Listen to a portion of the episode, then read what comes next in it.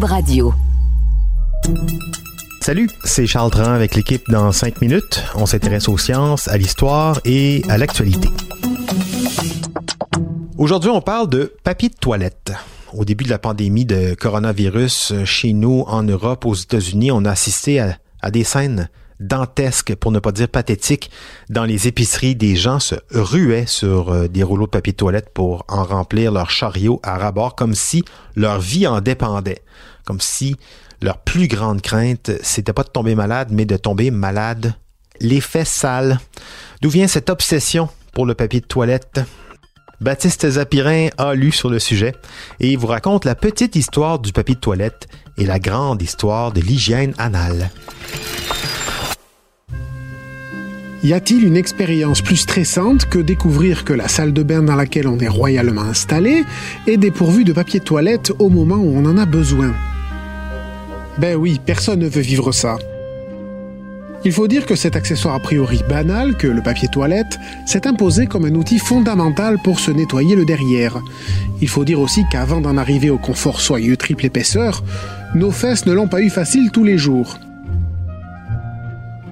Dans la Grèce antique, au 5e siècle avant Jésus-Christ, donc moins 400 à peu près, le célèbre poète Aristophane nous éclaire en écrivant Trois pierres peuvent suffire pour se torcher le cul si elles sont raboteuses.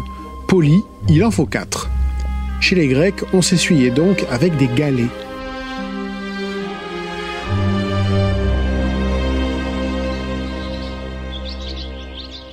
Chez les Romains, on invente un nouvel outil, le tersorium, et non tersorium. En latin, le U se prononce OU, pas O.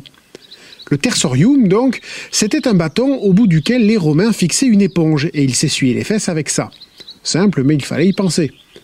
Oui, mais il aurait aussi fallu penser à ne pas le partager avec tout le monde. Et les Romains, à l'époque, ben, ils laissaient le tersorium dans les latrines à l'usage de tous. L'éponge était lavée avec de l'eau ou du vinaigre, alors on va dire que les gens se sentaient rassurés. Alors attention, ça c'était la méthode des gens ordinaires. Les patriciens, classe supérieure chez les Romains, ben, étonnamment, eux, ils préféraient utiliser des serviettes, parfois en laine et même parfumées à l'eau de rose, n'est-ce pas? Donc déjà à l'époque, laisse-moi donc sentir tes effluves anales et je te révélerai ta classe sociale.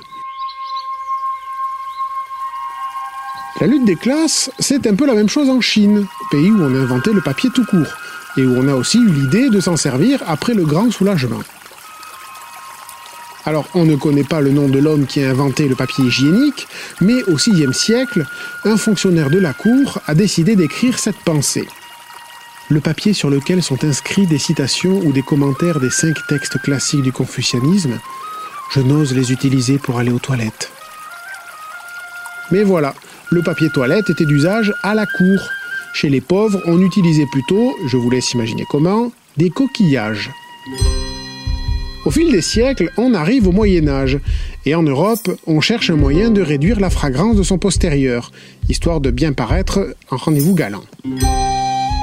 Premier rendez-vous ce soir, je ne peux pas me permettre de puer du cul. Alors s'il vous plaît, comme il n'y a que vous qui êtes équipé hygiène, est-ce que vous pouvez me faire une place de... Vive l'écologie donc. Au Moyen Âge, on utilise des tampons de lin, de chanvre, des feuilles ou de la laine de mouton. Ce n'est pas toujours facile comme méthode, surtout quand vient l'hiver et que les ressources sont limitées.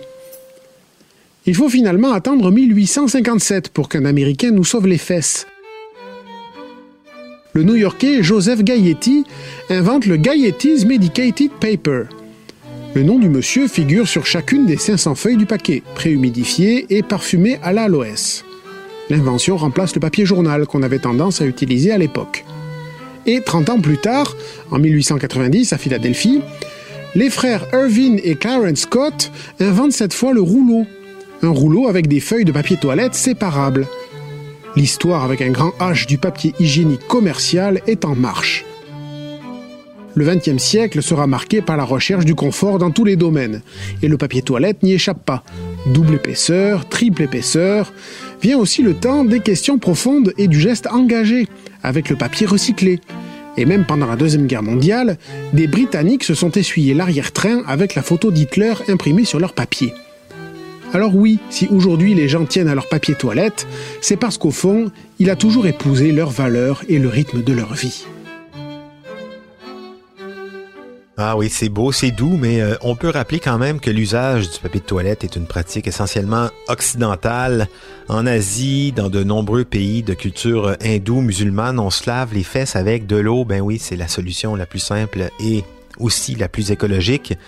80% des Japonais utilisent ces fameux bidets ultra performants technologiques avec différentes températures et, et mouvements de ce jet d'eau. Merci beaucoup, Baptiste Zapirin. C'était en cinq minutes.